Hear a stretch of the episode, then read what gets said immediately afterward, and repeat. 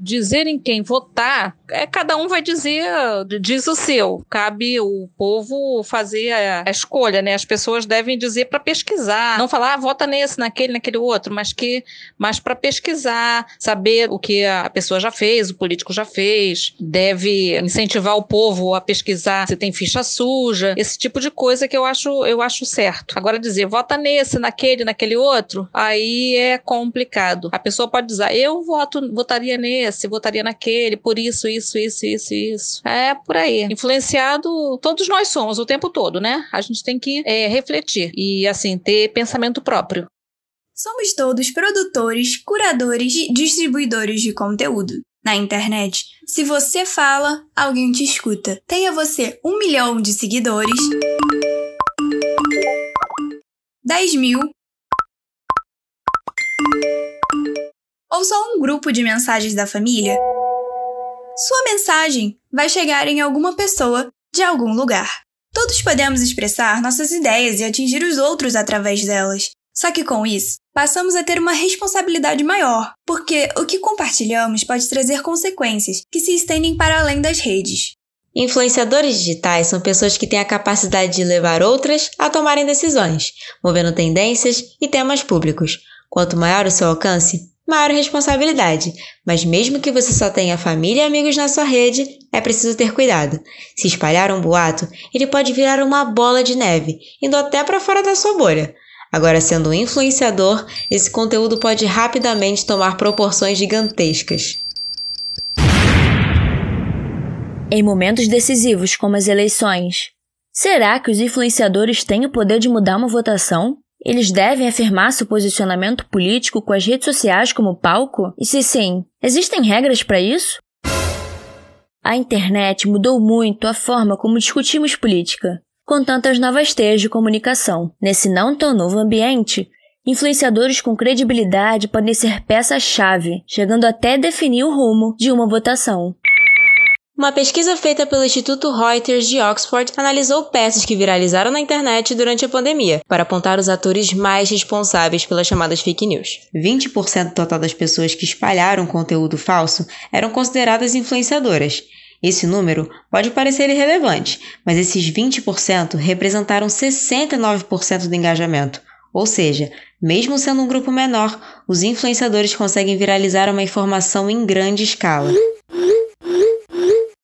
Para discutir o papel social que deve acompanhar a visibilidade, convidamos a influenciadora Bela Reis do podcast Angu de Grilo e a jornalista Clara Becker, do projeto de educação midiática Redes Cordiais, para esse debate sobre a importância da consciência e ética na hora de produzir e distribuir conteúdo nas redes. Eu sou Bruna Rangel. E eu sou Cecília Mendonça. E eu sou Juliana Sá. E esse é o episódio Influenciadores podem mudar uma eleição? Do Hora de Votar.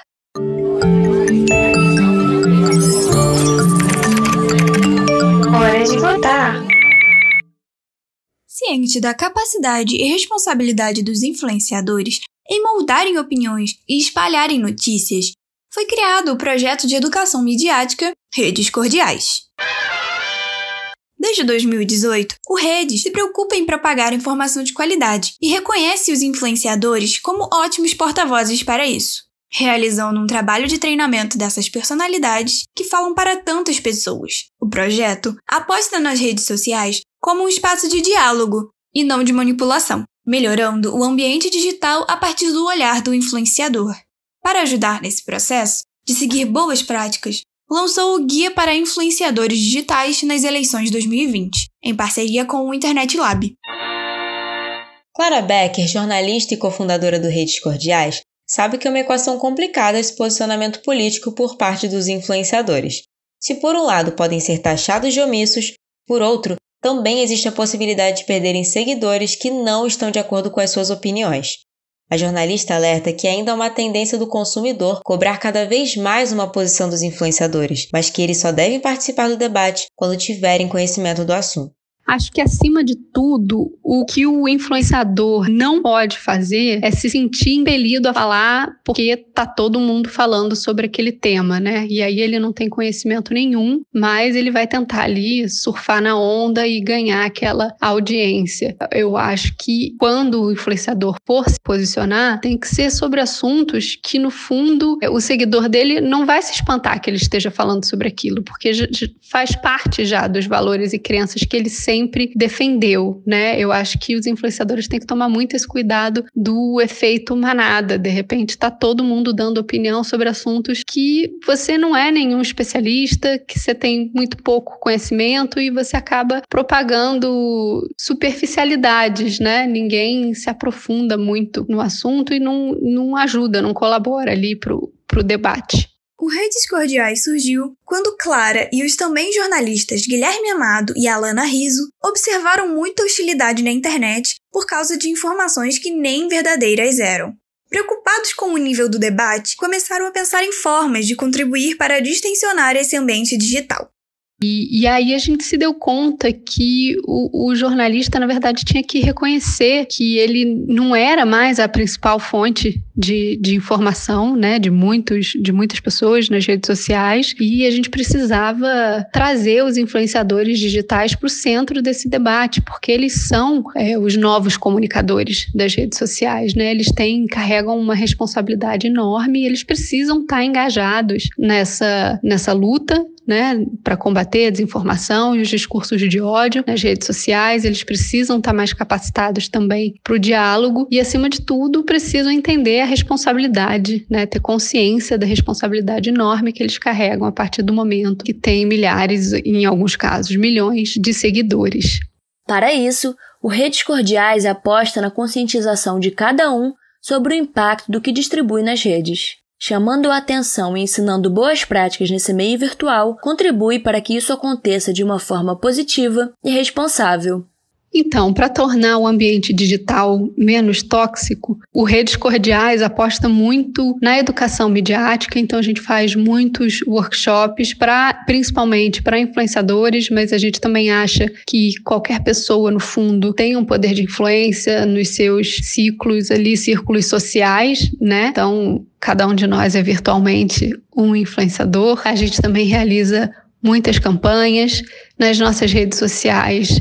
A gente produz muito conteúdo né, acerca desses temas, de como criar contranarrativas, de como se abrir para o diálogo, de como ter conversas difíceis e como não cair em notícias falsas, como identificar notícias falsas e, enfim, a gente tem esses, esses eixos. Para criar o Guia para Influenciadores Digitais nas eleições 2020, o Redes Cordiais refletiu sobre quesitos que os influenciadores deveriam levar em conta na hora de expressar seus posicionamentos políticos. Esse manual, com dicas de como agir nas eleições, busca melhorar os debates pelo bem da democracia. A gente se perguntou quais são as regras que estão que hoje regem né, a, a conduta dos influenciadores nas redes sociais durante o período eleitoral, né? Pré-campanha, campanha. E a gente achou, ficou com muito mais perguntas do que respostas. Obviamente, assim como todos nós, os influenciadores, eles respondem, né? Eles seguem as regras da, da justiça eleitoral e pela lei eleitoral, por exemplo, as candidaturas não podem contratar influenciadores para fazer marketing de influência, então você não pode contratar um influenciador para ele publicar, né, remuneradamente, impulsionar um conteúdo político seu nas redes. Isso pela lei eleitoral é proibido. O guia também apresenta os riscos de misturar entretenimento com política. Desde que não impulsione o conteúdo, o influenciador pode chamar um candidato para conversar sobre política, mas é proibido que configure o que a Justiça Eleitoral tem chamado de live mício. Esses comícios políticos nos quais acontecem apresentações artísticas. E para esses casos nas brechas da, da lei, né, que não tem uma previsão legal, que não é exatamente crime, mas você fica ali na dúvida qual seria a conduta mais ética a tomar, a gente criou pensando neles, né, que no fundo tem tem várias situações que não estão previstas na lei, a gente criou esse, essa bússola de princípios que devem ser levados em conta na hora dos influenciadores participarem do debate público. E esses quatro princípios são liberdade de expressão, transparência, responsabilidade e pluralismo. A influenciadora, jornalista e podcaster Bela Reis entende o poder de alcance da sua voz. Quando se trata de posicionamento político, Bela procura usar suas plataformas para dar visibilidade para as candidaturas nas quais acredita, mas sempre apresentando opções, para que seus seguidores tomem a decisão final. Olha, eu ainda não fui muito provocada a me posicionar assim por um candidato, não. Já aconteceu agora nessa corrida eleitoral, tem uma, duas semanas, de me perguntarem em quem eu vou votar para prefeito no Rio fala em quem você vai votar e tal, mas eu não respondi por enquanto. Eu tô escolhendo, na verdade, usar principalmente meu Twitter, que é uma rede mais fácil, né, de, de por causa do retweet, do compartilhamento, para retweetar campanhas de pessoas que eu acredito. Então eu tenho retweetado tweets de vereadores que eu conheço, do Rio, da região metropolitana do Rio, até de outros municípios da região metropolitana, não só da capital, mas pessoas que eu conheço, que eu acredito, que estão alinhadas com os meus posicionamentos mas por enquanto estou querendo usar minhas redes para ampliar algumas candidaturas para as pessoas fazerem suas decisões, né? E não serem diretamente influenciadas por mim. Talvez mais perto das eleições eu revele o meu voto, pelo menos meu voto é de vereadora, talvez, mas ainda não sei como é que eu vou fazer isso. Acho que os influenciadores devem se posicionar sim. Eu acho que podem ser, pode ser diretamente apoiando um candidato específico ou apoiando alguns candidatos, reverberando algumas candidaturas. Não necessariamente uma pessoa, mas acho que esse posicionamento de lado político é importante. Em parceria com sua mãe e também jornalista Flávia Oliveira, Bela discute sobre assuntos assuntos políticos e sociais no podcast Angu de Grilo. Oi, eu sou a Isabela. Eu sou a Flávia. E você caiu no Angu de Grilo. Muitas vezes, a figura do jornalista é associada à imparcialidade, mas a podcaster prefere afirmar logo seu ponto de vista, para que seus seguidores saibam o que esperar dela. Ela lembra que se posiciona como ativista, além de jornalista. Olha, eu acho que eu não, eu não, me lembro de ter sido criticada por expor esses meus posicionamentos, não. Eu acho que eu deixo bem claro, assim, que eu sou jornalista e ativista, eu falo a partir de um ponto, né? E acho mais honesto do que quem tenta se posicionar com imparcialidade e, obviamente, acaba não sendo imparcial. Não existe, né, imparcialidade. Todo mundo fala a partir de, de um lugar. Então, eu gosto de deixar bem claro de qual é o lugar que eu tô falando, porque as pessoas já sabem o que, o que esperar Nunca fui cobrada de, de ser imparcial, não. Mas porque eu também trabalho muito com a minha vida pessoal, a minha imagem pessoal. Quando eu trabalhava em veículos, né, em empresas, os meus colegas sabiam de todos os meus posicionamentos, mas eu não fazia lobby disso dentro do meu do, do, resultado do meu trabalho. Mas como eu também era produtora, eu tinha eram muitas camadas, né, até as minhas pautas chegarem no ar. Eu não tinha esse espaço aberto, direto, como tem um comentarista, por exemplo, é, de televisão que bota lá a cara e fala em primeira pessoa e pode falar o que quiser, entre aspas. Então isso para mim nunca foi um problema não. Assim como redes cordiais, Bela Reis compreende a checagem como uma alternativa para diminuir a desinformação na internet. Como influenciadora, busca verificar os fatos em mais de uma plataforma para não distribuir conteúdos falsos ou fora de contexto. Eu checo sim. Antes de postar tudo, eu dou uma pesquisada, geralmente em mais de um site. Eu não me baseio só por um, né? Porque eu acho que pode acontecer, pode passar, pode ter erro. Então eu tento entrar em alguns veículos diferentes antes de falar sobre um assunto no ângulo de grilo, principalmente quando é relacionado à política internacional, porque é, é mais difícil, né, da gente conseguir uma informação. Então eu tento ver em mais de uma coisa então eu tento dar uma misturada para entender mais ou menos o que tá acontecendo, mas sempre dou uma checada sim, principalmente para falar no, no ângulo de grilo. No Instagram, às vezes, a gente já compartilha até do, do, de uma fonte, né? De uma agência de notícias, de um perfil de jornalismo e tal. Mas no ângulo de grilo eu tenho que aprofundar mais, eu pesquiso em várias fontes.